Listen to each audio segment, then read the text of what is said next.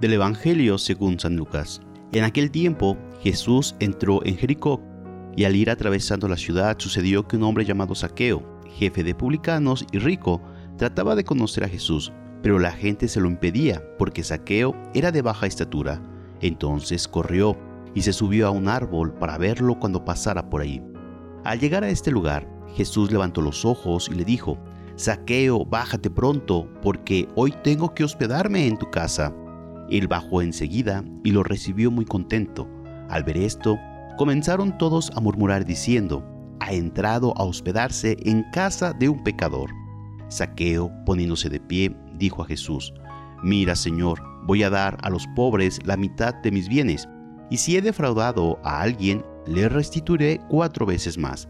Jesús le dijo, Hoy ha llegado la salvación a esta casa, porque también Él es hijo de Abraham, y el Hijo del Hombre ha venido a buscar y a salvar lo que se había perdido.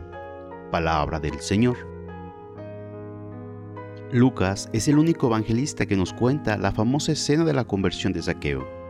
Es en verdad el evangelista de la misericordia y del perdón, como publicano, recaudador de impuestos, y para colmo, al servicio de la potencia ocupante, los romanos.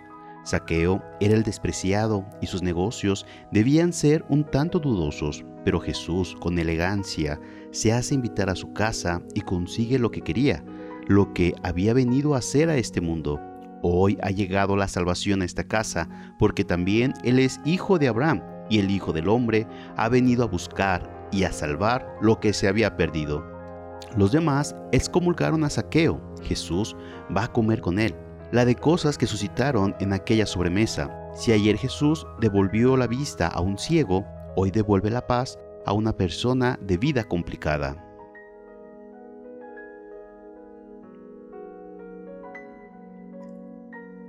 Deberíamos ser capaces de conceder un margen de confianza a todos, como lo hacía Jesús. Deberíamos hacer fácil la rehabilitación de las personas que han tenido momentos malos en su vida, sabiendo descubrir que por debajo de una posible mala fama tienen muchas veces valores interesantes. Pueden ser de baja estatura, como lo era Saqueo, pero en su interior, ¿quién lo dirá? Tienen el deseo de ver a Jesús y pueden llegar a ser auténticos hijos de Abraham. Nos alegramos del acercamiento de los alejados, tenemos corazón de buen pastor que celebra la vuelta de la oveja o del hijo pródigo o nos encasillamos en la justicia como el hermano mayor o como los fariseos intransigentes ante la falta de los demás? Si Jesús nuestro Maestro vino a buscar y a salvar lo que se había perdido, ¿quiénes somos nosotros para juzgar a los demás? Y que la bendición de Dios Todopoderoso, Padre, Hijo y Espíritu Santo, descienda sobre ti, tu familia, y te acompañe para siempre. Amén. Si te gustó esta reflexión, te invito a suscribirte al canal, darle clic a la campanita y compartirlo para que más escuchen y mediten la palabra de Dios.